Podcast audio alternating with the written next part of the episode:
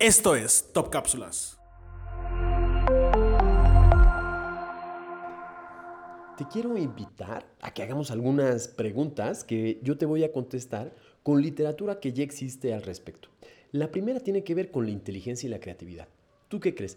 ¿Están relacionadas? ¿No? ¿Y en qué medida? Bueno, pues hay un estudio de Runco del 2005 que nos dice que hay un mínimo de inteligencia que es requerido para poder ser creativo. Sin embargo, aunque seamos muy, muy inteligentes, puede que no seamos creativos. ¿Cómo está esto? Mira, puede haber gente que es súper, súper, súper inteligente, pero es muy poco creativa. Sin embargo, no hay mucha gente que no sea tan inteligente y que sea creativa. ¿Qué quiere decir esto? Que necesitamos un mínimo de inteligencia para poder ser creativos. Sin embargo, la inteligencia es una condición necesaria pero no suficiente para ser creativos. Necesitamos desarrollar, necesitamos ampliar nuestro repertorio de estrategias para ser más creativos.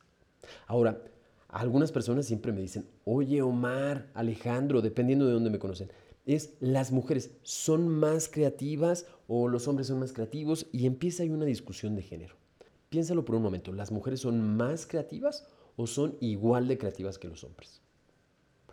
Bueno, pues resulta que hay un metaestudio. Un metaestudio es un estudio que analiza muchos otros estudios y trata de hacer un resumen de todos ellos. Y la conclusión de ese metaestudio de Beer, James and Kaufman, el estudio dice que no existe diferencia significativa entre hombres y mujeres que los estudios, algunos dicen que son un poquito más que los hombres, otros dicen un poquito más las mujeres, que son más creativos o más creativas los hombres o mujeres, lo que nos dice es no hay una diferencia significativa. Es decir, no existe esa diferencia entre hombres y mujeres. Sin embargo, hay otro estudio que te va a encantar, eh, que tiene un libro, es de Katy Kay y de Claire Pageman, si, no me equivoco, que dice que se llama el libro The Confidence Code.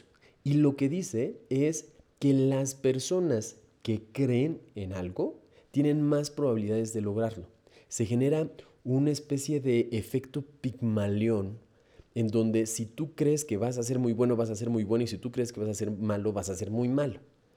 Entonces, este estudio de, de The Confidence Code junto con el de Beer, James and Kaufman, lo que nos explican es que efectivamente, si una mujer cree que las mujeres son más creativas, tiene muchas más posibilidades de que ella sea creativa. Y si un hombre cree que las mujeres van a ser más creativas, pues es más probable que él no sea tan creativo.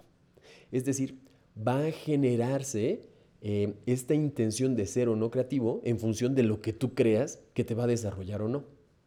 Y, en este sentido va la siguiente pregunta, que creo que, bueno, si estamos escuchando esta plática, asumimos que de alguna forma, pues la creatividad se puede aumentar.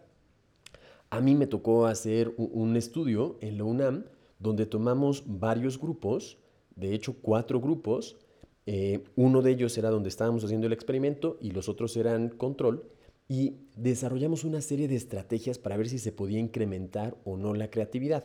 Déjame te explico primero que la creatividad tiene múltiples componentes. O sea, de pronto creemos en creatividad y alguno está pensando en la fantasía, en lo que podemos imaginar, en las cosas que podemos escuchar, el cómo componer música, etc. Bueno, pues eso tiene que ver con la fantasía. O algunos otros creen que tiene que ver con la flexibilidad del pensamiento, es decir, con qué tan hábil eres para poder ligar las ideas o para mm, dar un argumento o otras situaciones similares. Algunos otros lo pensamos en términos de flexibilidad, es decir, qué tan adaptables somos a la situación o qué tan originales o qué tantos detalles. Cuando vemos una obra que tiene muchísimos detalles, que está súper completa, decimos, órale, es muy creativo. Bueno, pues eso tiene que ver con distintos componentes de la creatividad. Y lo interesante es que algunas personas podremos tener cierta facilidad, por ejemplo, para la fantasía y quizá no para poder hacer una originalidad gráfica, es decir, para vaciar nuestra creatividad en una ilustración, en un dibujo, una escultura, etc. Algunos son súper creativos, por ejemplo, en la narrativa, saben contar historias. Otros son súper creativos poniendo los textos, poniendo como el chistorete, la frase que resume lo que acaba de acontecer, el, como el, lo que aparece de encabezado del periódico. Bueno, pues todas esas son distintas formas de creatividad. Y lo que hicimos en el estudio, eh, esto fue en la Ciudad de México, en la UNAM, con estudiantes de la UNAM, pues analizamos si se podía desarrollar o no la creatividad.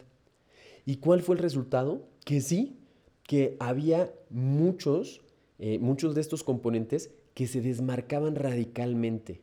O sea, que se incrementaba al doble, a veces al triple, y había otros que si bien se incrementaron, no se podía dar una conclusión, pero que, eh, que se veía claramente que sí había un incremento. Es decir, sí, la creatividad sin duda se puede desarrollar.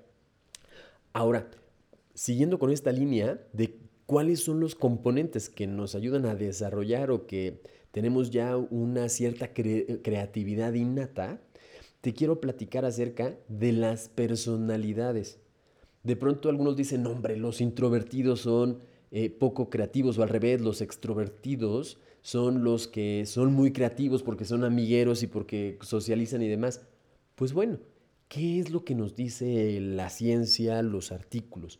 Lo que nos dice es que no hay nuevamente un tipo de creatividad. Hay un tipo que se llama Gardner que describió una serie de habilidades, de inteligencias de hecho, uno de sus libros muy famosos es Las inteligencias múltiples y ahí se explica que hay distintos tipos de habilidades lingüísticas, lógicas, espaciales, em, kinéticas, matemáticas, etc. Y entonces, algunas personalidades tienden a desarrollar más fácilmente algunos tipos de creatividad en algunos campos disciplinarios y no en otros. Pero es tan amplio estas combinaciones que no se puede atribuir a un factor de la personalidad. Habrá algunas personas que son muy introvertidas y que son altamente creativas y habrá otras personas que son extrovertidísimas.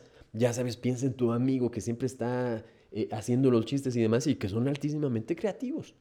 Entonces, parece ser que no es la personalidad lo que determina el nivel de creatividad. Sin embargo, hay otros factores que sí impactan altamente la creatividad. Déjame, te platico algo. En estadística hay una cosa que se le llama correlación. Y cuando tú